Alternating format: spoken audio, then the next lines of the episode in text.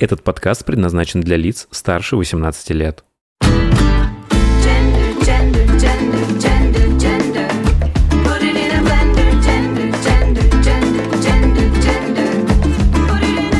Вы слушаете «Гендер Блендер» подкаст о новой этике и квир-культуре в России и мире.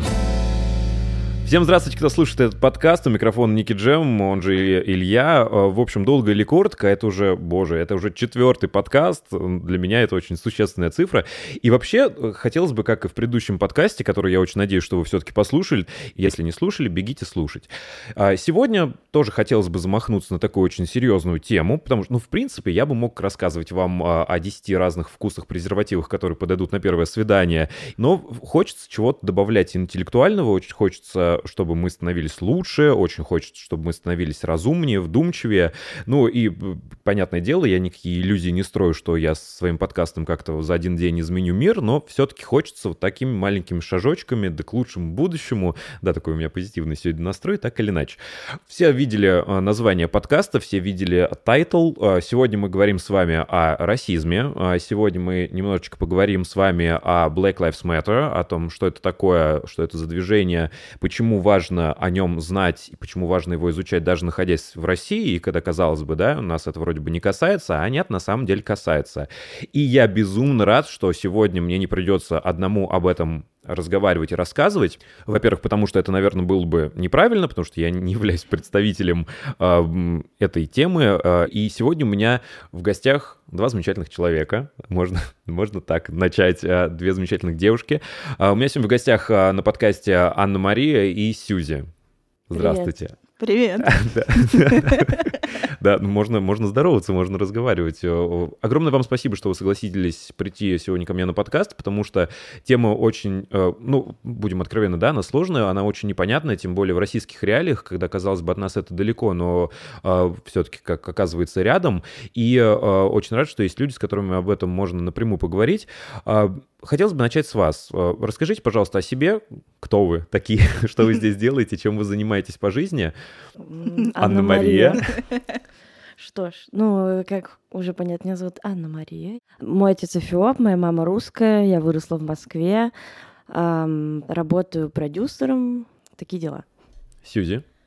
А, Меня зовут Сьюзи. Я родилась и выросла в Санкт-Петербурге. Недавно переехала в Москву. И долгое время работала преподавательницей английского языка, а сейчас ничего не делаю. Как, как тебе хорошо, настоящая москвичка. А как так получается, что ам, вы родились в России, а ваши отцы не в России? Как получилось так, что они оказались в России? А, Что ж, я, кстати, хотела еще поправить себя. Да, да, конечно. конечно. же, я продюсерка, спасибо. А, Вот. Ну, мой отец э, сюда переехал с моим дедушкой и с папиными братьями, потому что мой дедушка журналист. И вообще-то в Эфиопии и России в советские времена Мгм. были достаточно ну, близкие отношения. То есть, э, насколько я знаю, э, там тоже хотели построить коммунизм, так сказать. Мгм. И, соответственно, на самом деле достаточно много эфиопов есть в России. И вот мой папа так и попал сюда и встретил маму. О, история любви такая. У тебя, Сьюзи, как получилось? А, Моему папе после университета сказали, Вань, ты можешь выбрать абсолютно кого угодно. Ну, его не зовут Ваня, очевидно. И сказали, вот Франция, Италия, куда ты хочешь поехать? Он сказал, что в Россию, потому что ему была интересна политика, СССР, э, России и так далее. И с мамой они познакомились на дискотеке. Оу. Я хотел э, узнать, вот э, вы, получается, родились в России и э, большую часть жизни здесь живете, в России. Ну да. Да. А не было желания никогда уехать э, на э, вот ну насколько просто это важно э, знать и видеть корни, то есть уехать на родину своего отца, допустим. Просто я видел у тебя безумно красивый кулон с Африкой у тебя. А Насколько важны корни, насколько важна связь с корнями и вот типа поехать на родину своего отца. Это вообще Мгм. была какая-нибудь идея когда-нибудь? Ну, у меня такой идеи не было, потому что мой папа сам в моем детстве довольно часто был в Сенегале. Соответственно, он привозил национальную еду, национальную одежду. У меня были игрушки двух маленьких сенегальцев, которые Мгм. мне сделала бабушка, которую я никогда не видела. А, вот. Но так непосредственно желание туда поехать особо не было. Это скорее было желание моей мамы странное. Вот. А, но, кстати, кулон с Африкой мне подарила Анна Мария. Да, э, он был куплен в Эфиопии как раз. А, вот. И цепочка тоже. И я подарила ее Сюзи, когда мы начали встречаться. Я была в Эфиопии не Мгм. раз, и я туда на лето ездила в подростковом возрасте несколько лет подряд. А, ну и мне в этом смысле повезло, потому что я знаю многих своих родственников, которые там живут. Мы, в принципе, поддерживаем связь. А, так что, но я все равно, я бы не хотела туда переехать, потому что все-таки мне кажется, что, ну, мои мировоззрения уже из-за того, что я выросла все-таки в России, а, мне там было бы тяжеловато, но все равно очень интересно. И я как раз, ну, вот я год ездила учиться в Англию, там прожила полтора года, получается, и хочу туда вернуться, потому что, ну, там мне как раз комфортнее, чем в России, но в Эфиопии, если честно, я жить не хочу, но всегда интересно туда поехать. А если хотите попробовать эфиопскую кухню, то на Курске есть ресторан Адисабеб. Очень вкусно. Пишите, если хотите узнать, что вам там взять. О, я с удовольствием, да. Слушайте, первый вопрос, наверное, самый простой и самый, мне кажется, банальный, который вам чаще всего задают, но при этом э, чаще всего дискутируемый и непонимаемый людьми. И буду откровенным с вами тоже до твоего поста, пока я его не почитал, я тоже правильно не- знал, как это делать. А вопрос, как правильно назвать человека с отличным от тебя цветом кожи. Но я не знаю, вы знаете или нет, есть э, в эм, женском стендапе девушка Белла, э, темнокожая, и она говорит, что когда они, э, ну, ее друзья, допустим, рассказывают о ней, они навряд ли говорят, что вот у меня есть подруга Белла, ну, которая в караоке хорошо поет, ну, которая вот э, куртку классную, красную носит, ну, вот, э, ну, готовит она вкусно. Все равно они как-то делают этот маркер и рассказывают об этом. Поэтому расскажите, пожалуйста, как правильно э, сказать о человеке с отличным цветом кожи, чтобы его не обидеть и быть корректным. Ну, есть одно единственное слово, которое будет самым правильным, политкорректным и вообще-то приятным и не оскорбительным. Это темнокожий.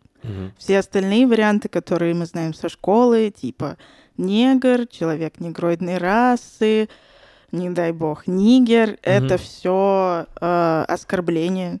Просто была еще практика некоторое время назад. э, Это раньше было очень так э, широко, что э, правильно нужно было, ну, как я это помню, правильно нужно было называть афроамериканец. Я понимаю, сейчас это не актуально уже, это слово. Ну, мы вот какое отношение имеем к Америке? То есть Мгм. для меня Мгм. это всегда было смешно, потому что я думаю, ну, люди что, не могут вообще подумать о том, из чего состоит это слово. И, ну, как бы одна часть это афро, другая Мгм. американец. Мы не американцы, все темнокожие люди не американцы. В принципе, можно говорить, мне кажется, также африканец, но меня очень веселит, что когда ты говоришь людям темнокожий или африканец, то начинается типа, ну вот Шарлиз Терон, она из ЮАР, и она африканка, но она белая. Или, ну, темнокожие, это же могут быть, э, не знаю, там, латиноамериканцы. Пожалуйста, ну, я надеюсь, то, что мы все с этим справимся. Э, И мне кажется, ну, я сама употребляю скорее слово темнокожий, потому что, например, э, ну, если мы говорим о, Кари... о African Caribbean части, тоже, ну, это все-таки не континент, но я не знаю, может быть, я не права, на самом Да деле. нет, правильно, Вот, темнокожий. и это как бы более всеобъемлющее слово. Но с другой стороны, мне еще хочется добавить, что я не могу себе представить, а, зачем это вообще обозначать вот в таких разговорах, так же, как, например, э, часто обозначать зачем сексуальную ориентацию. Мгм. Ну, если ты не собираешься с этим человеком спать или не рассказываешь, типа, я встретила такого симпатичного парня или девушку, а говоришь про своего друга или коллегу, мне не совсем понятно, зачем обозначать их расу, ориентацию или что-то такое. Да, но это, я говорю, это в идеальном мире, в котором мы воспринимаем людей отдельно от их каких-то маркеров, а просто общаемся и указываем на людей. Но все равно ты же понимаешь, да, что в настоящем мире сейчас вот у меня есть Илья, мой друг, он гей, и травести еще там. Так, это важно сказать, даже если это вообще мимо разговора идет, просто какой-то маркер, какая-то, знаешь, как твое сокровище, что вот у меня есть такой друг, что я не знаю, но в общем пока что это сейчас так работает. Ну, на самом деле у меня вот есть подруга Кира, Мгм. и она, например, говорит про меня там, э, моя подруга Сьюзи темнокожая, чтобы как бы уберечь и меня, Мгм. и собеседника от неприятных разговоров. То есть, там, например, моя подруга Сьюзи, она темнокожая, вот ее посты в Инстаграме, где она все рассказывает. Пожалуйста, не поднимай с ней каких-то глупых тем. И, например, если мы на какой-то вечеринке, ну, грубо говоря, не порти ей вечеринку своими глупыми вопросами. Типа вот Сьюзи, она темнокожая. Ну, чаще всего это так у моих друзей. Я еще на самом деле очень сильно волнуюсь, потому что я э, не хочу каким-то образом э, да, нарушать границы и неправильно называть. Поэтому, если я буду произносить какие-то слова, которые вообще неприемлемы мне как белому человеку называть, вы, пожалуйста, меня поправляйте. Буду вместе Мгм. с вами становиться лучше, потому что, ну, как бы у нас, да, задача подкаста тоже как-то образовываться. А э, понятное дело, что нельзя произносить мне э- N слово, так, да, как оно Мгм. называется, как белому человеку.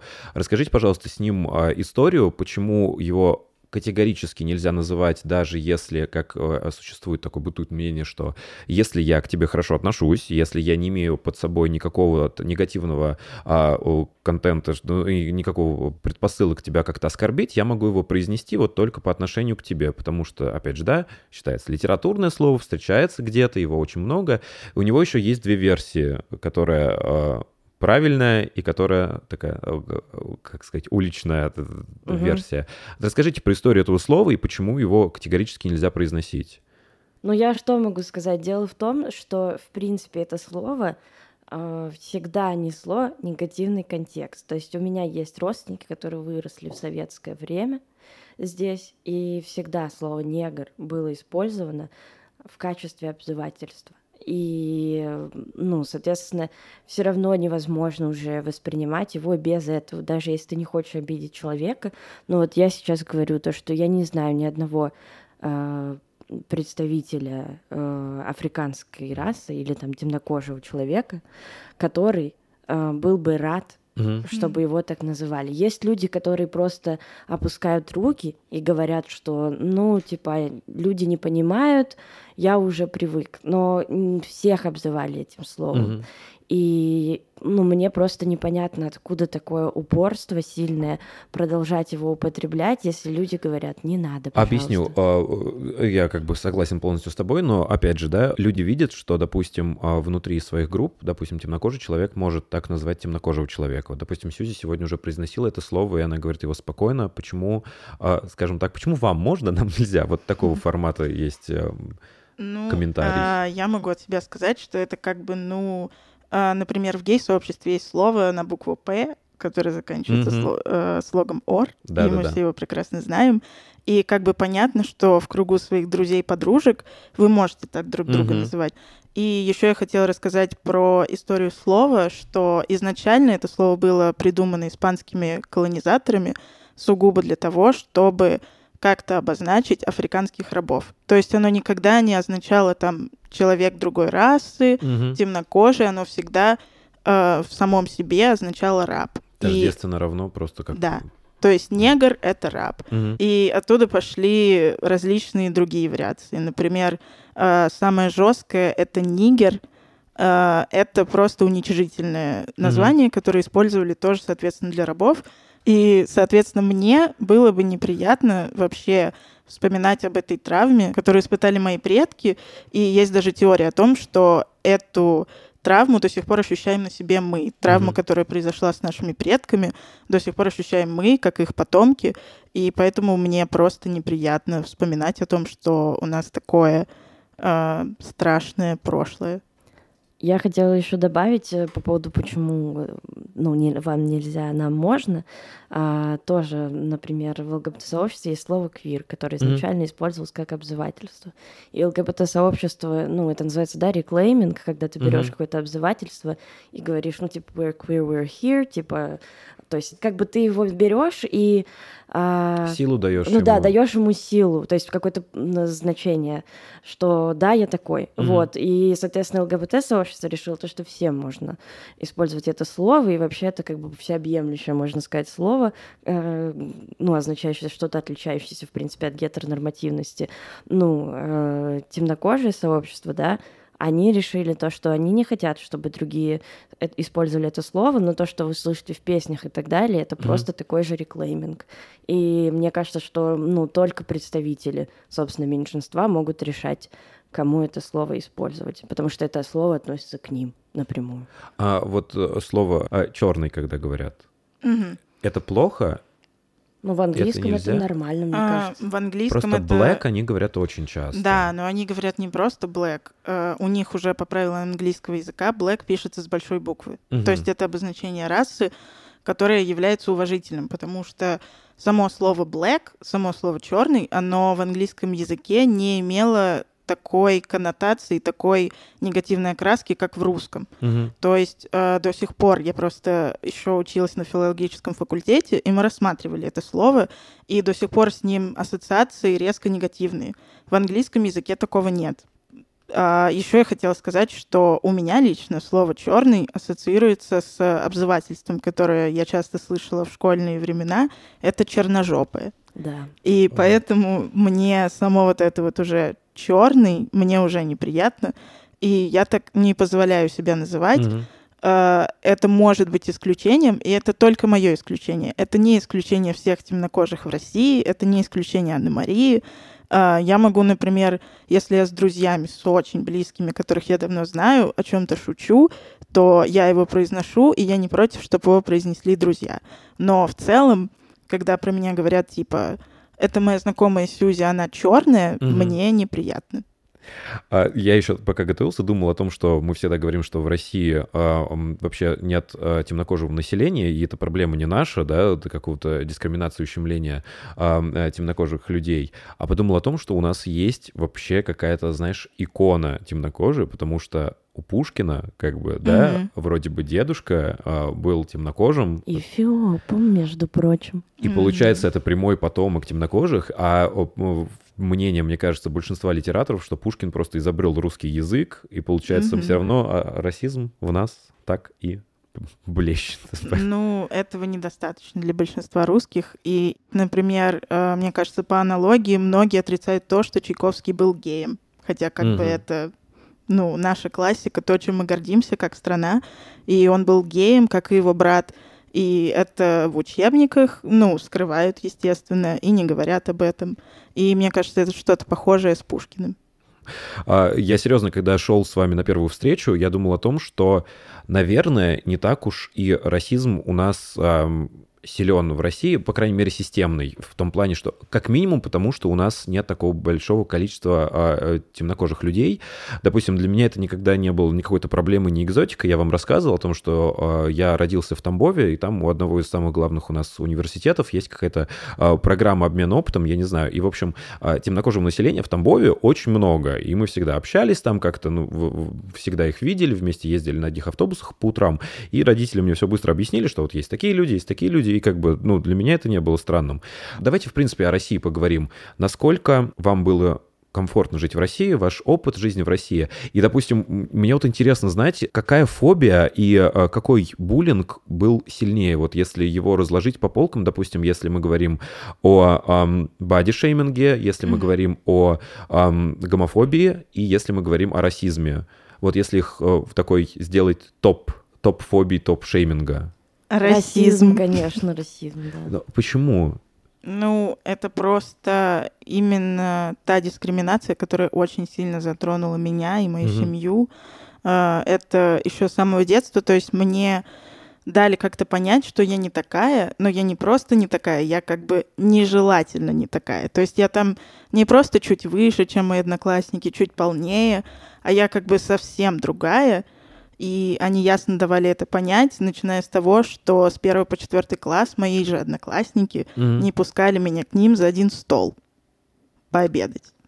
Но а, а это вообще как-то регулировалось там учителями, и им плевать было просто? Не то чтобы плевать, моя учительница Марина Юрьевна, она вместо того, чтобы, ну, как мне кажется, как бы это сейчас проходило в нашем Мгм. обществе, которое уже даже в России приближается к какому-то толерантному, а, сейчас бы учитель, наверное, рассказал, почему это неправильно и так далее. Но так как тогда она не понимала, что ей делать с 30 детьми, Мгм. которые взялись э, булить и травить только одну, она просто говорила, ой, Перес- забей на Или них. перестаньте, что вы делаете. Это даже Нет, такого не было. Даже такого не было. А, было просто, Сьюзи, садись ко мне. Не Ага. обращай на них внимания, просто садись ко мне. Что как бы еще больше меня отдаляло от одноклассников, потому что Мгм. я была той самой странной девочкой, которая сидит с учительницей и на перемене играет с учительницей. Очень весело. И э, по поводу, опять же, негативного опыта проживания в России, мне кажется, э, вы еще постоянно являетесь по умолчанию э, тем, чем мы сейчас занимаемся, такими лекторами и такими проводниками О, да. в мир темнокожих. А, насколько это выматывает? Насколько это тяжело? Или вы типа принимаете эту, как, э, знаете, крест, его несем, надо рассказывать? Ты мне еще рассказывала, что тебя часто путают с другими а, а, расами и нациями. Да, это не очень приятно. А, вот. Но я отвечу сначала на Мгм. первую часть. А, конечно, это бесит, потому что бывают случаи, когда одно дело, когда тебе, например, комфортно, ты хочешь поговорить с человеком, он задает нормальные вопросы, открыт к тому, чтобы послушать, например. А, но это не моя работа каждому человеку из-за того, что он, ну, невежда в этом вопросе, а, какие-то лекции читать, при том, что чаще всего это не лекция, а какой-то спор. Что, ну, вот как я сказала про Шарли Стерон, например, то есть постоянно, а вот был вот такой-то случай в Мгм. таком-то году, типа там, я не знаю, в Караганде, и, то есть люди не хотят услышать, они просто как будто хотят доказать Мгм. тебе, что ты не права. А по поводу э, того, что меня часто путают, э, ну, мне, конечно, это неприятно, потому что я чувствую то, что я, ну, какая-то не, не да что-то. Ну, просто, то есть, э, например, в Эфиопии есть такое Мгм. слово foreigner, что значит foreigner, то есть Мгм. иностранец. И когда я приезжаю туда, то я слышу это. Когда я приезжаю в Россию, то я тоже слышу, ну, то есть, как бы, что я там не местная. То есть у меня, ну, есть 500 тысяч историй про расизм, которые у меня были. Конечно, я не буду их все рассказывать. Мгм. Но, например, я в детстве очень любила русскую картошку. И я помню то, что я прихожу в магазин, типа, покупаю ее, и просто какие-то незнакомые мне люди говорят, что, типа, зачем ты ее покупаешь, ты же не русская. То есть ты как будто бы иностранец. Картошку? Да. Боже. А, то есть ты как будто иностранец и там, и тут.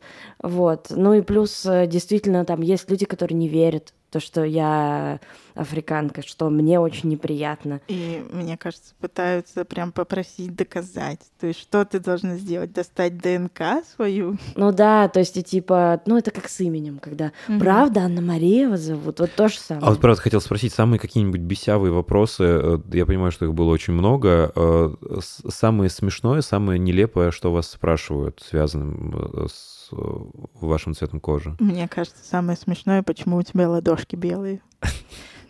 И я как бы не знаю, ну то есть тут нужно человеку как будто дать урок по биологии и объяснить, что такое меланин и как он работает. Но это реально очень странный вопрос. И какой-то смежный с ним это, блин, ты что, реально загораешь? То есть, а ты умеешь загорать? А Меня- ты загораешь? Мне так неловко сейчас, потому что я интересовался этими вопросами. Но э, мне кажется, если эти вопросы интересны, есть, слава богу, Google, есть Да. поисковики, э, можно отправляться, все об этом э, читать. А с именами как э, у вас обстоят дела? Всегда просто или тоже с этим Да, возникают конечно, вопросы? постоянно проблемы. Ну, мне кажется, у тебя больше А проблем. вот ты Анна или Мария, скажи, пожалуйста? Да, да просто я не могу. То есть мне иногда, ну, не хочется как бы скандалов никаких, но просто... А мне хочется. И я Вот. заступаюсь. Она за меня заступается, это правда. Потому что постоянно, то есть, э, ну, меня часто называют, например, АМ. А, Мгм. х- Я один раз на работе так сказала, в итоге меня почему-то одна коллега начала называть М. Я думаю, почему? Но мне как бы без разницы, потому что, ну, еще сейчас тратить время там и так далее. Но мне, то есть Анна Мария в одно слово, с маленькой буквы с Мария, а, без дефиса. Вот, у меня еще, ну, отчество и фамилия рифмуются, из-за этого у всех вообще крыша едет. А, ну и, соответственно, у меня фамилия Тесфая, у The Weeknd такая же фамилия, поэтому теперь постоянно еще вот это. Ну, реально, короче, не очень приятный. Ну, в смысле, постоянно пристают, то есть э, с какими-то вопросами дурацкими, или вот это вот, ой, у вас такое необычное имя, и я понимаю, что это может звучать э, ну, вроде как, что такого, Мгм. но когда тебя каждый день зовут Анна-Мария, и тебе каждый день говорят, что у тебя необычное имя, а для тебя это просто твое имя, ну, Но вот короче, никогда тебе, ты типа не пользуешься этим, допустим, когда какую-нибудь доставку оформляешь, тебе лень писать Анна Мария, ты просто пишешь Анна. Да, такое бывает. Вот, они, сами этим пользуются, мне кажется. То есть Ну, они звонят, Анна, здравствуйте, Да, вы вот у нас сделали заказ. Это реально бесит. Но э, да, иногда я так делаю, просто потому что я не хочу лишних вопросов, Мгм. опять же. Вот.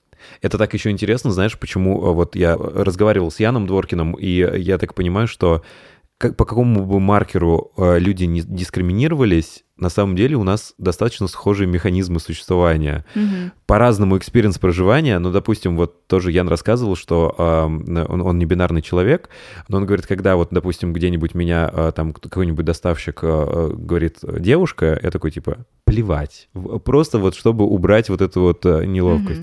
А Я спросил вас по поводу негативного experience а проживания в России. Должен же быть какой-то позитивный, э, чтобы, знаете, хоть немножечко. Потому что, допустим, если бы появилась а, темнокожая дрэк-куин у нас на русской сцене, это бы было очень много внимания. Это было бы очень ярко, это было бы очень запоминающееся, это был бы прям разрыв. Это явление называется фетишизацией. То есть э, неважно там, я не знаю, как меня зовут, откуда я, чем я занимаюсь, им важно только то, что я черная. Мгм. Ну, у меня такая история была на Тиндере, очень много. Мгм. То есть пишут просто, вау, ты такая необычная, блин, пойдем на свидание.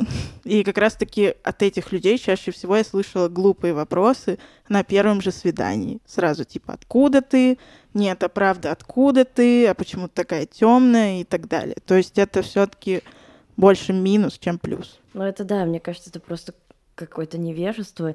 И мне вообще, то есть вот это все экзотичная внешность, а, ну, как будто бы ты вообще как человек не интересен. И мне, не, ну, мне кажется, в этом ничего хорошего нет, потому что действительно тебя видят просто как какую-то игрушку для секса. Ну, то есть... Да. Я еще хотела сказать про вот словосочетание экзотичная внешность. Мгм. Как бы оно еще и обесчеловечивающее какое-то, потому что как бы экзотичными называем фрукты, животных, а людей мы не называем экзотичными, потому что экзотичный это какой?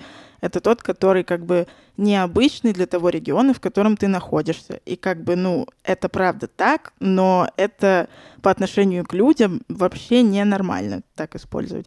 А еще я обожаю эти комплименты. Ты такая красивая для мулатки. О. Большое спасибо. Мгм. И там, не знаю, Илья, ты такой умный для драг-квин. Мгм. Ну, О, thank. ну, блин. Ну, то есть это реально просто, ты думаешь, эм, спасибо. А не для мулатки что, некрасивая? То есть...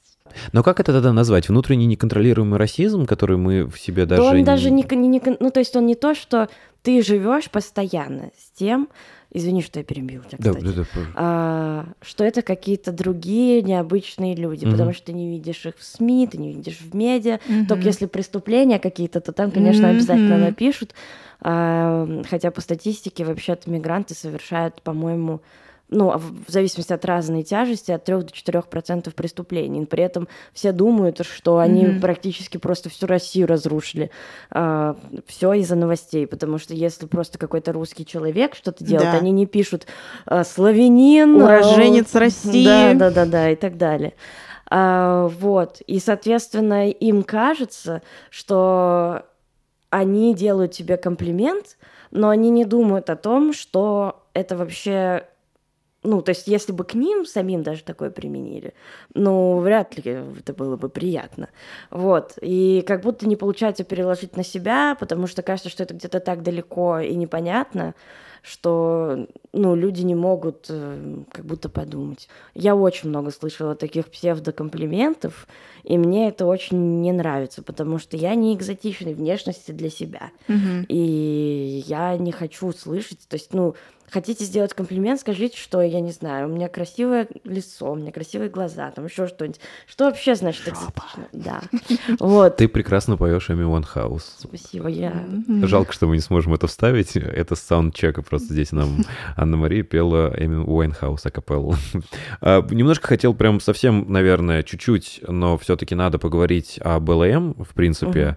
А, Для России э, эта практика достаточно неизвестная, у нас здесь такого нет, несмотря на то, что эта практика началась в Америке и сейчас, я так понимаю, разрослась просто в мировом масштабе.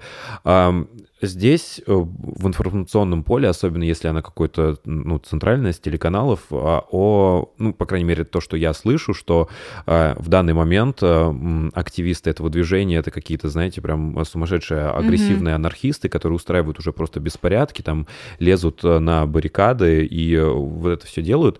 А, Давайте немножечко поговорим, чтобы кто вообще ничего не знает и просто, наверное, слышал вскользь о том, что такое Black Lives Matter, что это за организация. Это организация, которая э, появилась она где-то в 2012 году после убийства Трейвена Мартина. Мгм. Это был э, мальчик на детской площадке, ему было очень мало лет. То есть ему было вроде как 9, я точно не помню, Мгм. потому что, ну, таких кейсов много, и я их все в голове не держу. А, вот. И полицейский подумал, что пачка Skittles — это пистолет Мгм. и застрелил его, вообще не разбираясь. Э, ну, то есть это ребенок, с ним вроде как надо поговорить, даже если это игрушечный пистолет. Ну, то есть понятно, что белых мальчиков, которые играют в войнушку на площадке с э, фейковыми пистолетами, никто застреливать не будет. Мгм. А тут как бы это не было проблемой. И, конечно, это вызвало ажиотаж. И, как мне кажется, как я это помню, может быть, это из-за моего возраста, потому что в 2015, когда движение уже начало реально набирать обороты, а, после убийства Майкла Брауна, а, тоже мальчика, ему было... Он только-только закончил школу, то есть ему было 18, Мгм. и его застрелили за то, что он якобы украл сигареты. И его просто застрелили. Вот. И тогда, насколько я помню, движение реально набирало обороты, и я четко помню, что об этом говорили по Первому каналу даже, о том, как это все, что митинги вот эти, они бесчеловечные, они ужасные. А я помню, как я просто плакала, потому что вместе с тем, как эта тема, то есть чем больше она обсуждалась, тем больше на нее было негативных реакций, тем больше было скинхедов в моем районе. Ну, как бы это была э, прямо пропорциональная штука. Мгм. То есть я это видела, как это происходит. И уже к 2016, когда я выпускалась, все мальчики в моем классе были националистами и фашистами. Страшно.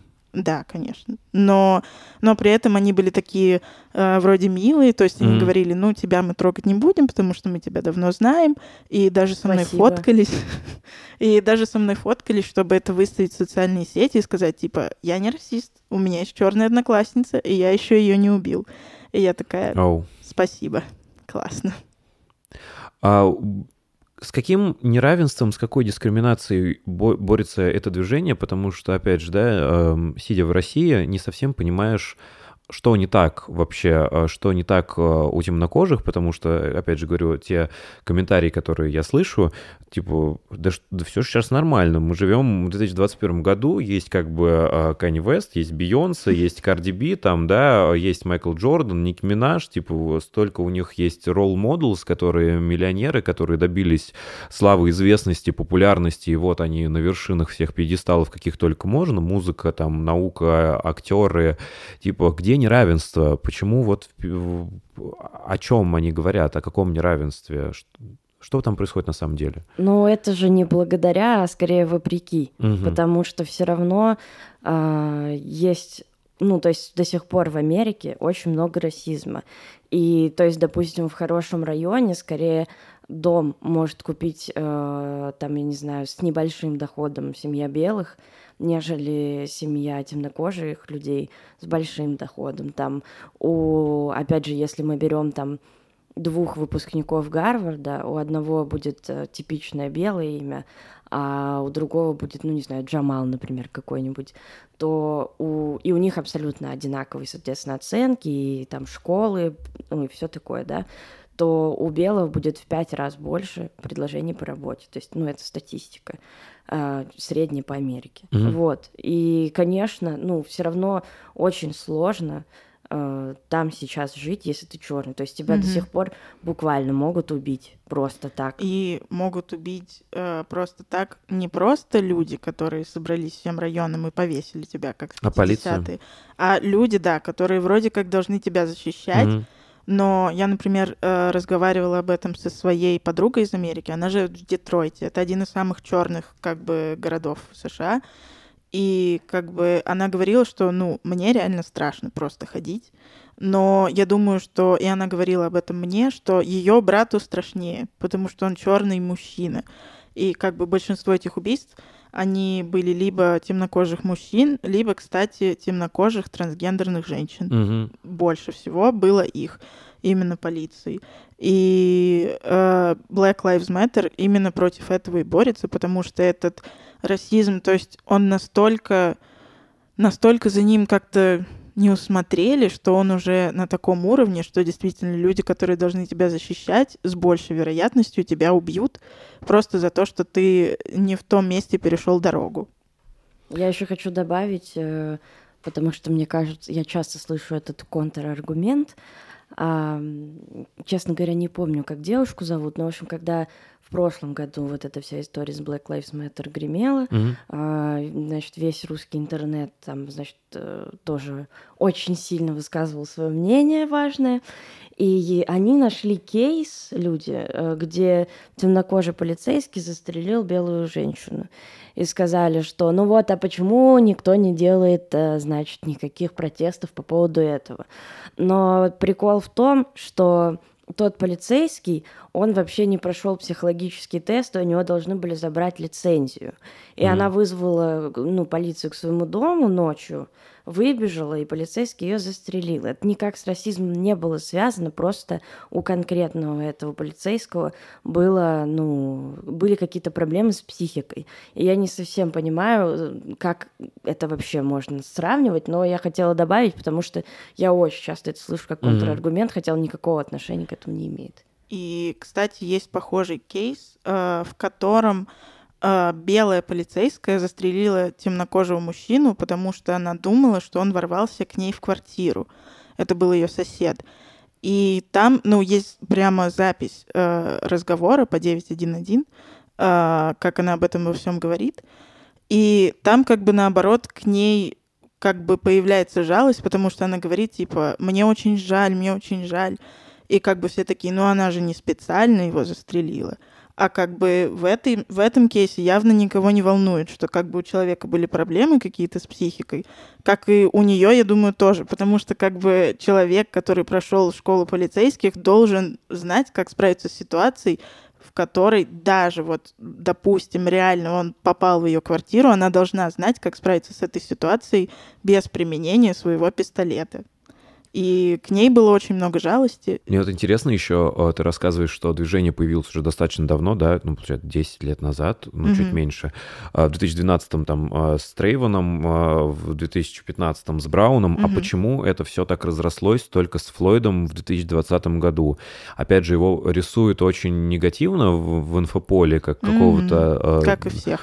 Да, но там дети, а здесь, получается, взрослый мужчина, а, который еще с не совсем чистым прошлым и бэкграундом, как я Мгм. понимаю, опять же, ты- если это не так, скажите. Вот, но почему его убийство дало такой, э, такой силы Black Lives Matter, и оно разрослось вот как разрослось? Мне кажется, в первую очередь это из-за того, что было видео этого Мгм. убийства, и было видно, что оно очень а, жестокое, и было видно, что он а, главный point, главная штука в том, что он никак не сопротивлялся аресту. Мгм. И он говорил, я не могу дышать, я не могу Да. дышать. А, Если я правильно помню, он сказал это около 40 раз до того, как умер. И то есть как бы полицейскому было абсолютно на это наплевать, и он продол- продолжал его душить. Ты смотрел это видео? Нет. Его Я много мне присылали, и мне кажется, что это очень некрасиво по отношению к его семье, по отношению к моей психике, присылать мне такие видео. Потому что, когда это происходило, я в директ получала это видео где-то ежедневно от разных людей. Кошмар. И я пыталась объяснить, что как бы это не нормально, это неприятно. Я не хочу смотреть Мгм. на то, как человека, который выглядит как я, душит полицейский. И думать о том, что если когда-нибудь, не дай бог, я поеду в США, то меня может ждать такая же участь. Э, Ты мне рассказывала э, по поводу парадокса толерантности.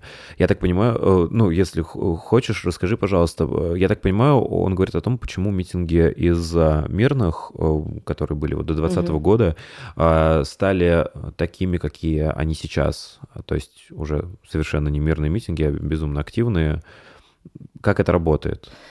В общем, есть такая штука, она называется парадокс толерантности, который гласит, что нужно быть толерантным ко всему, кроме нетолерантности. И, соответственно, это значит, что если ну, у тебя э, по отношению к тебе э, себя ведет человек нетолерантно, то ты не обязан, ну, как бы перед ним э, там ходить на мысочках, ты можешь повести себя к нему нетолерантно. И отсюда же есть такой же парадокс насилия, что Мгм. если э, ты пытаешься э, как-то, ну, нормально, спокойно договориться, но к тебе пр- продолжают применять насилие, то это как бы окей применить насилие в ответ. И здесь я считаю то, что действительно это и случилось, потому что как только, а, скажем так, протесты уже стали более агрессивными, вдруг весь мир обратил на это внимание, действительно а, полицейских там там было ну расследование да и вроде в некоторых штатах сейчас какие-то курсы там по типа diversity Вот я Да. как раз хотел спросить об эффективности э, Black Lives Matter вот в том состоянии, в котором оно сейчас. А у них есть какие-то прям вот действительные сподвижки, что можно сказать, что вот мы добились вот этого, мы добились вот этого. Что-то кардинально меняется из-за того, что протесты стали вот происходить вот в этой форме? Насколько я знаю, да. Насколько я знаю, как минимум а, были предприняты какие-то действия к тому, чтобы как-то восторжествовала справедливость по отношению к полицейским. Мгм. То есть э, кто-то потерял работу, и кого-то понизили. лицензию Да, лицензию, кого-то понизили, кто-то потерял работу.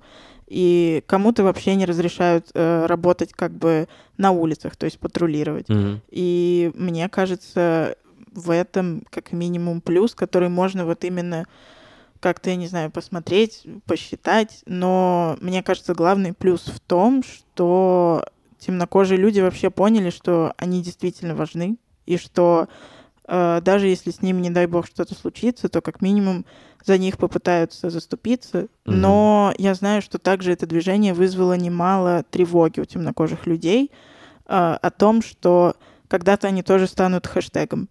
То Мгм. есть А, Я э, понял. Хэштег Джордж Флойд, Да. хэштег Майкл Браун, хэштег Сьюзи. По поводу результативности вообще разговоров об этом, э, и зачем вообще я делаю этот подкаст, допустим, мне кажется, все равно каким-то образом э, в положительную сторону меняется фокус внимания людей в медиапространстве особенно. Сейчас уже не так людям интересны какие-то развлекательные мультяшки, э, какая-нибудь, знаешь, такие э, шоу, где люди падают, хотя это тоже безумно интересно, естественно, эти японские шоу. Но все равно люди все больше и больше как-то питаются информацией, э, интервью почему такие становятся популярными. И чем больше об этом говорят, тем больше как бы общество двигается к светлому будущему, все становимся толерантными, все становимся терпимыми, все становимся ам, пригодными для сосуществования с разными людьми. В связи с этим я хотел спросить, насколько вы считаете, общество меняется в направлении избавления от расизма, насколько оно становится более принимающим, насколько сейчас experience а, темнокожего человека, проживающего в России, отличается от такого же experience а несколько лет назад? Я бы не сказала, что есть сильные изменения, потому что чаще наоборот, как будто бы из-за того, что больше репрезентации в медиа и везде, и еще вот Black Lives Matter, люди как будто бы наоборот стали еще более воинственными. А, то есть у меня буквально там были истории, я вот, например, ходила на маникюр, и там фоном был «Щелкунчик», по-моему, э, этот фильм. Ну, какой-то относительно новый диснеевский фильм. И там были темнокожие актеры, и девушка говорит, маникюрщица, что, мол, везде этих негров понапихали. Ну, М. то есть человек абсолютно не понимает, э, что вообще-то очень важно для детей и видеть с детства репрезентацию разных Мгм. людей, чтобы не относиться к ним именно таким образом, к которым она относится. Вот, но дело в том, что просто вот начинается такой как бы бытовой расизм, то есть использование слова на «н», Мгм. там какие-то шутки или присказки типа что-то и в Африке что-то, или там загорелые как негры, вот эти все экзотичные внешности. Но на самом деле это достаточно, потому что все равно это подчеркивание какой-то инаковости, и в итоге это может к очень плачевным соб- событиям привести. То есть не к каким-то якобы безобидным шуткам, потому что эти, эти же люди, они вырастают, и, например, несколько лет назад у меня ну, на одного родственника просто его выследили а, из метро, напали несколько скинхедов, то есть у него были ножевые ранения, девушка там прыгала на его голове, то есть, ну, с ним Как все в порядке. может до сих пор существовать? Да, он остался жив. Э, Понятно, что да, хорошо, сейчас не так страшно там выходить на улицу, как там, допустим, в 2000-х да, годах, потому что я помню, э, там вот в нулевых, когда был день рождения Гитлера, я просто ложилась у двери, ну, выходной, если папе надо было в магазин или что-то, я просто плакала и просила его не уходить, потому что было очень страшно. Вот, но все равно мы это видим э, везде, то есть все равно насилие есть до сих пор, и не может вот этот вот типа а, бытовой расизм или вот, ну, какой-то вроде как безболезненный, хотя он все равно на психику влияет, да, когда ты это постоянно слышишь, а, он не может идти отдельно от, э, ну, реального насилия, там, угрозы жизни и так далее. Потому что, ну, это все равно эскалирует в тот или иной момент. Понятно, что не у каждого человека, но тем не менее. Э, Окей, в целом, наверное, сейчас лучше, чем в нулевых, но это но все равно это просто по-другому работает. Это больше перешло в интернет. Мгм. Там того же Позднякова и мужского государства не было как бы в нулевых. Э, Просто сейчас, мне кажется, в связи с развитием там, технологий и так далее, это все переходит в более современное русло в плане, ну, в digital и так далее, да, вот, ну, весь этот расизм и вся эта ненависть и все это насилие. Но Цифровой оно всё равно- расизм. да, но оно все равно существует в огромных количествах просто. Так что да. Сюзя, насколько это отлично от твоего опыта о, проживания сейчас в России? М, Ну, я думаю, что сейчас лучше. Я вот об этом думала, пока Анна-Мария говорила, что сейчас лучше, наверное, по сравнению с, 90 с 90-ми в основном в том, что труднее достать, например, пистолет, которым а, моему папе угрожали в 90-е. А, он просто ехал в такси, и таксист в какой-то момент, э, когда они подъехали уже к дому, а, развернулся э, с пистолетом в лицо моего папы и сказал, типа, я тебя сейчас убью. И мама это увидела в окно, спустилась и фактически спасла его. А, но я не думаю, что это... Ну, я не думаю, что сейчас стало сильно лучше, потому что я с самого детства как бы это все видела, и не только на примере папы, на примере моего брата, на которого тоже нападали скинхеды, почему-то под Новый год они решили э, в 30-ром его избить, и как бы... И это было сравнительно недавно, это был типа 16-й год или что-то такое.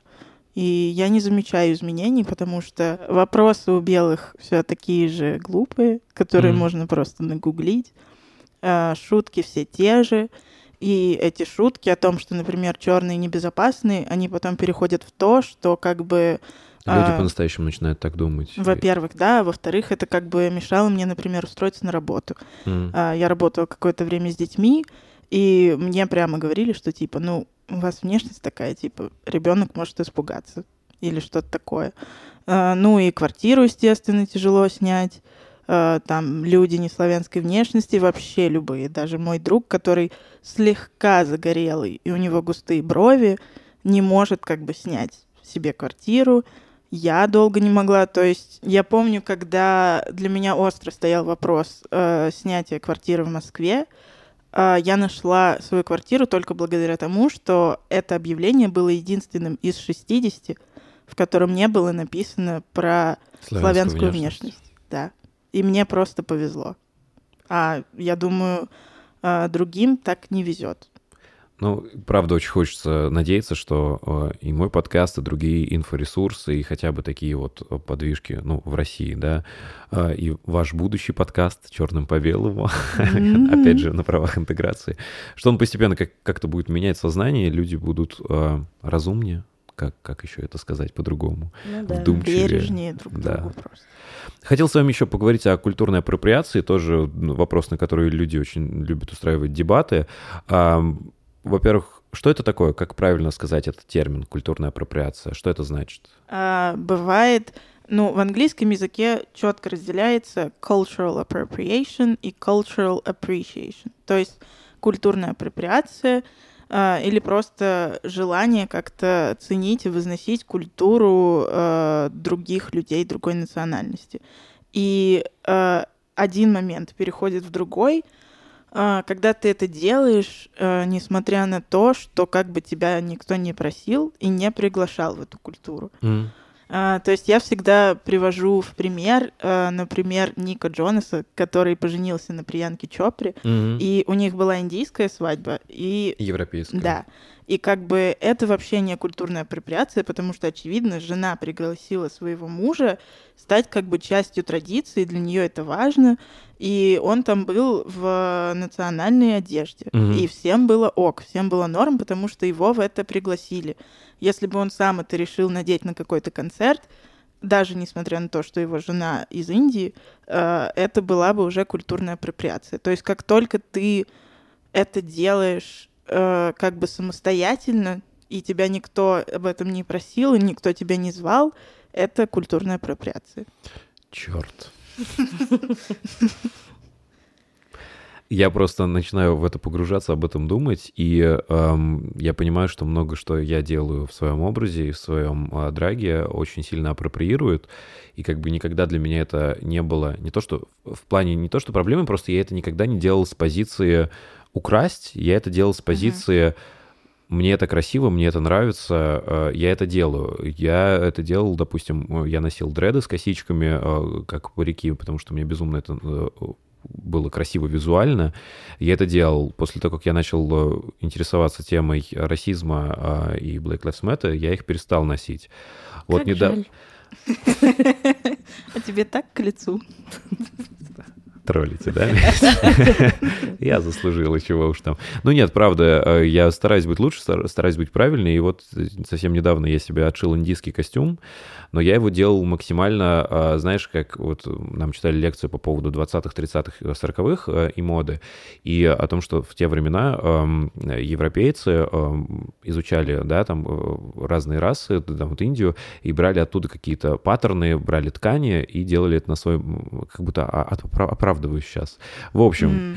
ну да, есть же такой эффект. Опять же, мы о Воге с вами говорили, о том, Мгм. что изначально он зародился на Вог-балах, где а, темнокожие, а, э, квир-тусовка была, да, которая не Мгм. могла показывать себя такими, какие они есть во внешнем мире. И как раз-таки они игрались вот в эти категории, то, что, смотрите, я могу выглядеть как белый бизнесмен, но смотрите, у меня там Мгм. бизнесмен realness, вот, а у меня теперь обычная женщина realness, то есть Мгм. они игрались в то, что они могут как бы, они так, этот, я так понимаю, напряжение э, несостыковки со внешним миром они убирали. То есть вот я хотя бы здесь могу считать, что я на своем месте, в своей семье. А сейчас получается так, что в Москве курсы по Вогу э, ведет какая-нибудь белая девочка, и туда приходит мальчик, и они такие, а ты уверен, что это мужской танец?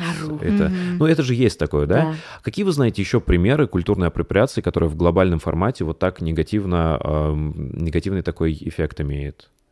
Ну, вообще можно сказать, да, про стандарты красоты, которые со временем все больше и больше уходят к тому, чтобы из белой женщины сделать черную. То есть сначала у нас была большая жопа с Мгм. Ники Минаж. а, До этого еще была Анджелина Джоли и ее губы, и все захотели себе такие же. Потом брови мы перестали выщипывать. А, потом, да, потом мы захотели себе фигуру песочные часы, которая стандартна для очень многих темнокожих женщин. А, ноготочки, да, мы решили сделать не френч маникюр, как делали все белые женщины раньше, а мы решили зайти в гетто и взять у них вот эти вот, а, там, Когти. я не знаю, да, вот эти вот камушком, форме стилета. моими Да. да. А, И даже, Ну, даже если посмотреть на какую-нибудь Кайли Дженнер, ну, как бы ее можно очень легко спутать просто с э, темнокожей девушкой. Потому что у нее уже темнее кожа, больше губы, больше попа, больше грудь и так далее. И как бы реально, ну, э, все стандарты красоты указывают на темнокожую женщину.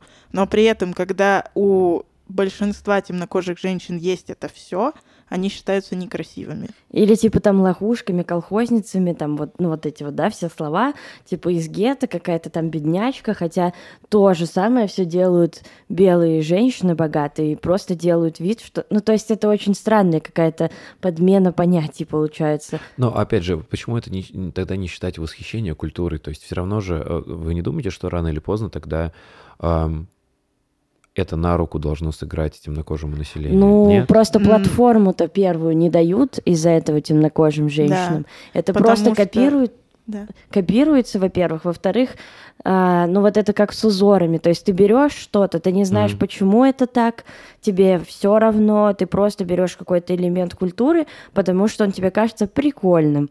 Но ты абсолютно не интересуешься, что это за элемент культуры. Например, вот Сьюзи, наверное, сейчас расскажешь про косички и рис.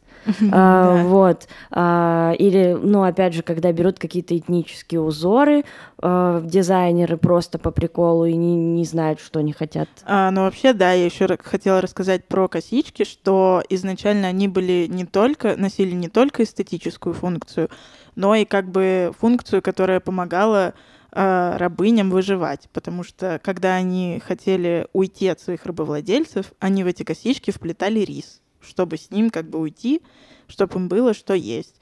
А сейчас эта прическа в основном э, носит не только эстетическую функцию, но и все-таки практическую, потому что она используется в основном зимой. Ну, это косички, дреды, а, чтобы волосы как-то уберечь от холода и при этом дать им расти. То есть они быстрее растут и гуще, когда они в косичках.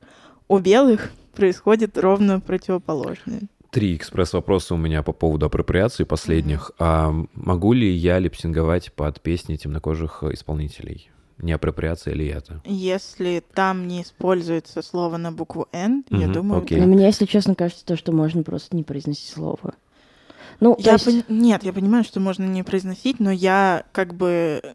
Ну, я в этом смысле очень радикальный. А последний, может быть, не настолько экспресс-вопрос. Почему Blackface плохо? Я так понимаю, что пошел он э, с э, 20-х, да, там, с Министрель Шоу, с этого. Мгм. А почему в настоящем это плохо? Ну, давай, Квин. А, хорошо. А, ну, мне кажется, это очевидно, потому что ты как бы надеваешь костюм а, той расы, которая тебе, например, симпатична, то есть Мгм. тебе нравится просто этот цвет кожи, а, только на то время, на которое ты хочешь. И как бы это действительно то, что ты можешь прийти домой и стереть. То есть ты наигралась с этим, приходишь домой и стираешь. Я ничего стереть не могу. И как бы для меня это не костюм, для меня это моя жизнь. Это то, что действительно, например, если я могу выйти на улицу и как-то скрывать то, что я лесбиянка, я не могу скрыть то, что я черный. Я не могу от этого никуда уйти. И мне кажется, blackface в этом плох и ужасен. Ну и плюс это, мне кажется, поскольку изначально это все-таки было изобретено как насмешка, и все равно это имеет историю, и сложно это воспринимать не как насмешку, потому что чаще всего, если уж необходим blackface, то это делается смеха ради. Да, и, кстати, в Нидерландах до сих пор, э, насколько я знаю, да, до сих пор э, у них есть традиция, у них есть, в общем, такое как бы лицо их Рождества. Это ребята-эльфы, насколько я знаю, которые как бы опустились вместе с Санта-Клаусом через, через трубу. Да, и они И стали... измазались. Да, они стали не только черными, у них еще появились афро-парики и большие красные губы. Что, по-моему, очевидно, что это blackface. И до сих пор в этой, казалось бы, очень прогрессивной стране, где вроде как всем живется очень хорошо, э, этот парад происходит, и они такие, ура, класс, всех с Новым годом. И мне кажется, это очень странно. Ну, по поводу Blackface, не знаю, вы видели наверняка а, Алексис Стоун, очень популярный, Да, да, а, да. а, как его, ну, он не артист, он, наверное, просто а, SFX. драк-визажист Да. такой, вот, и, и, в общем, он занимается тем, что на своем лице рисует а, а, лица а, разных звезд. А он а, рисовал Ники Минаж, Карди Би и кого-то еще, не используя blackface, и показал, Мгм. что это можно делать и со своим цветом кожи, и все равно будет похоже, и все тебя узнают. Ладно, следующий вопрос, который тоже очень важен, это репрезентация. М, Хотела с вами об этом поговорить. Как бы главный из а, контраргументов а, людей, которые почему-то чувствуют себя раздраженными и ущемленными от увеличивающейся в современном мире видимости темнокожих людей, это зачем пихать темнокожих актеров везде? Вот в связи с этим я хотел спросить, на каких мультиках, на каких рассказах э, и не, не знаю, в общем, на историях, сказках, в которых есть репрезентация, выросли в детстве? Были ли такие герои, сказки или что-то? Я не могу вспомнить ни одной. Я могу вспомнить только героев, которых я сама раскрашивала коричневым маркером в О. книгах. А темнокожих героев вот реально ни одного я не могу вспомнить, который не был бы смешным или каким-то второстепенным персонажем, типа лучший друг Арнольда из Хэй Мгм. Арнольд, который вообще там не особо важен. И, ну да, я вообще не могу вспомнить. А ты? Я тоже, если честно, я думаю про все, ну вот про мультики, которые мне нравились, но мне больше из этого нравились мультики с животными. Мой любимый мультик был Король М. Лев. Я смотрела там 38 ну, все попугаев. африканцы. Да, вот, но именно вообще я не помню. Может быть, какие-то фильмы а, типа С Уиллом с Уиллом Смитом и Да. его сыном, типа Уилл Pursuit Смит, of Happiness и так извини. далее. Да, Уилл Смит в моей семье вообще был героем. Эдди Мерфи еще. Да, вот это Да. было классно, да. А зачем нужна м, версия русалочки с темнокожей актрисой в главной роли? Почему нет? Просто чтобы у- была у маленьких темнокожих девочек такая русалочка, чтобы они М. себя в ней видели. Ну, мне кажется, что, во-первых, в смысле просто, это очень важно. Во-вторых, Мгм. а, чтобы и другие, ну, люди разных рас и разных бэкграундов должны видеть репрезентацию разных людей. Это хорошо не только для представителей непосредственно этой расы там, или, я не знаю, там любого бэкграунда. Это также хорошо и для остальных детей, которые не будут воспринимать это, когда столкнутся с этим в жизни, как что-то необычное. Вот. Мне кажется, что это очень важно, потому что чем больше у нас разных абсолютно и актеров, и героев там детских сказок и мультфильмов, это лучше скажется вообще на всем обществе. Мгм. Вот, потому что в, в не таких, в кавычках, людей не будут тыкать пальцем, не будут удивляться и так далее. Ну, а что хорошего вы могли бы порекомендовать из последнего вышедшего, там, фильм, мультик, вот, допустим, э, мы говорили с вами о Человеке-пауке, о последнем мультике, который вышел с Мгм, Майлзом да. Моралесом. А Что еще хорошего можно было бы посмотреть, где есть рез- репрезентация? Э, Я считаю, надо посмотреть всем на Netflix When They See Us. Это Мгм. отличное, ну, то есть, если интересно про расизм и вообще понять, что как происходит, это, ну, вы там будете плакать точно, это по реальным событиям сделано, про ребят э, темнокожих, которые просто оказались э, в ненужном месте. Ам, как белому человеку, ну, то есть мне в данном случае, действовать и жить, чтобы быть, как это правильно называется, соратником, элаем, э, э, другом, и э, как пытаться в себе какой-то, знаешь, уже не системный, но все равно же мы все внутри немножечко расисты, потому что нас так воспитывали, допустим. Мгм. Ты мне еще сказала интересную фразу, Сьюзи, что если ты белый, ты по умолчанию расист. Да. А, оно, конечно, звучит очень обидно. И но- звучит, ну, можно я объясню? Да, да, конечно. Это звучит очень жестко. Я Мгм. не, не имею в виду, что если ты белый, то ты сразу с рождения хочешь каждого черного, которого ты видишь, замочить и убить. Нет, просто ты уже существуешь в системе, э, э, благодаря которой ты получаешь все плюсы, которые ты можешь получить просто из-за того, что ты родился такой. А я получаю все минусы просто из-за того, что я родилась такая. Мгм. И это ничья, ну то есть я не думаю, что белым людям из-за этого надо стыдиться. Я думаю, что вам нужно пользоваться своей привилегией и там э, давать площадку темнокожим людям, чтобы они сами могли что-то сказать и как-то защитить себя самостоятельно. а, давать им больше, ну, то есть, например, если ты какая-то большая шишка в какой-то компании, и ты видишь, что к тебе хочет устроиться темнокожий, возьми его и так далее. Эта вот э, фраза мне очень понравилась, э, что если ты родился с какой-то привилегией, тебе надо ей пользоваться и пытаться ее использовать э, для помощи тем, у кого этой привилегии нет. Ну да. А, и вот что бы вы посоветовали белым людям делать еще, чтобы э, помимо платформы есть какие-то советы прямые? Наверное, это простой такой совет.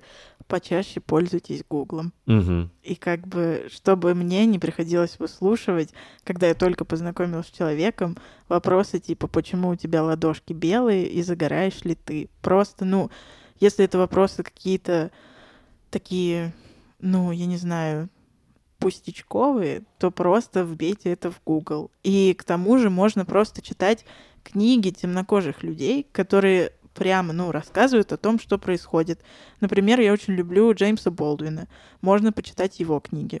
А, Также я бы посоветовала фильмы, например, а, «Сельма». Это фильм про Мартина Лютера Кинга, основанный на реальных событиях, о том, как мирный митинг а, помог действительно чего-то добиться. У тебя какие-нибудь рекомендации есть? Я хотела э, сказать по поводу того, как можно вообще помочь. Ну, можно просто... Мне кажется, самое важное — это понять, неважно там, о чем мы говорим, что если вы не принадлежите к дискриминируемой группе, ваше мнение по вопросам, связанным с этой группой, весит гораздо меньше, потому что если ты не проходишь через этот опыт, не нужно пытаться спорить или говорить там, что это не так, или пытаться человека как-то поймать на, на какой-то там, я не знаю, лжи или некомпетентности. В любом случае, человек, который проходил через опыт расизма, гомофобии, сексизма и так далее, ему уж точно виднее, чем человеку со стороны. Поэтому важно ну, не быть в нападающей позиции, как бы это неприятно не было, постараться прислушаться. И ну, в целом, мне кажется, что было бы здорово поправлять, э, ну, если ты, доп- допустим, находишься один где-то в тусовке только белых, и кто-то Мгм. говорит э, что-то некорректное, мне кажется, что было бы неплохо поправить человека. Важно еще понять, о, о чем мы с вами говорили, что белого расизма не существует. Расизма против белых. Да. В смысле, что? Потому что, как минимум, э, мы не принадлежим э, группе людей, которые ущемлялись по поводу своей расы, по поводу Да. своего цвета кожи. И если темнокожее население пытается чего-то добиться, и вот куда это они вот лезут, вот все они хотят, всего, чего хотят э, темнокожие люди, это э, жить в гармонии, чтобы, да, я правильно понимаю, чтобы Да. жить в равных условиях. Да. Потому что не было никакого деления а, на а, цвет кожи, что ты темнокожий, поэтому и дальше все вот эти ограничения. Ну, не то чтобы, чтобы не было деления, потому что индивидуальность мы хотим сохранить. Да, понятное дело. Но при этом мы хотим просто, чтобы у нас а, были равные права. Все, это все, чего мы хотим. Мы прекрасно понимаем, что мы не сможем разрушить систему, которая существует уже сколько лет? 500. Э, мы прекрасно это понимаем. Мы просто хотим э, равенства настолько, насколько оно возможно. Справедливости, я бы даже сказала. Мгм. У меня на этом все. Напоследок у меня, помимо благодарности того, что вы сегодня присутствовали у меня на подкасте и поделились ом, таким огромным количеством информации э, со мной и с моими слушателями, а, у меня парочка а, не очень умных вопросов, пускай, пускай будет так, ну, они просто простые очень. Через сколько лет расизма не будет в мире? Мне кажется, этого никогда не случится. Этого никогда не будет. А, ну, потому что это то, что не забывается, и я не считаю, что оно должно забываться. То есть нам было очень больно, очень плохо. Нас убивали, насиловали на протяжении 400 лет. М, 400 лет для мировой истории — это довольно много. И как бы не то, чтобы эти 400 лет прошли, и к нам стали хорошо относиться. Даже, я думаю, можно взять 500 лет серьезного такого ущемления и насилия над темнокожими людьми. И я не думаю, что когда-нибудь кто-нибудь об этом забудет. И последний вопрос. Какой суперспособностью вы хотите обладать, если бы можно было так? Чтобы жить было легче с ней. Хм. Быть невидимкой. Ну, просто, чтобы меня не видели вообще.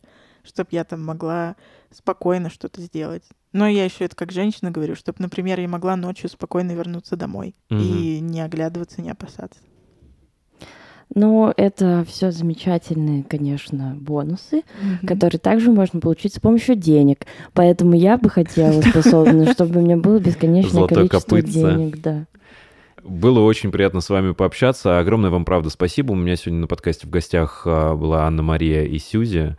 Обязательно подписывайтесь и следите за обновлениями у них в инстаграмах. Мы обязательно ссылочки оставим. Как только вы сделаете свой подкаст, мы обязательно его прорекламируем еще отдельно.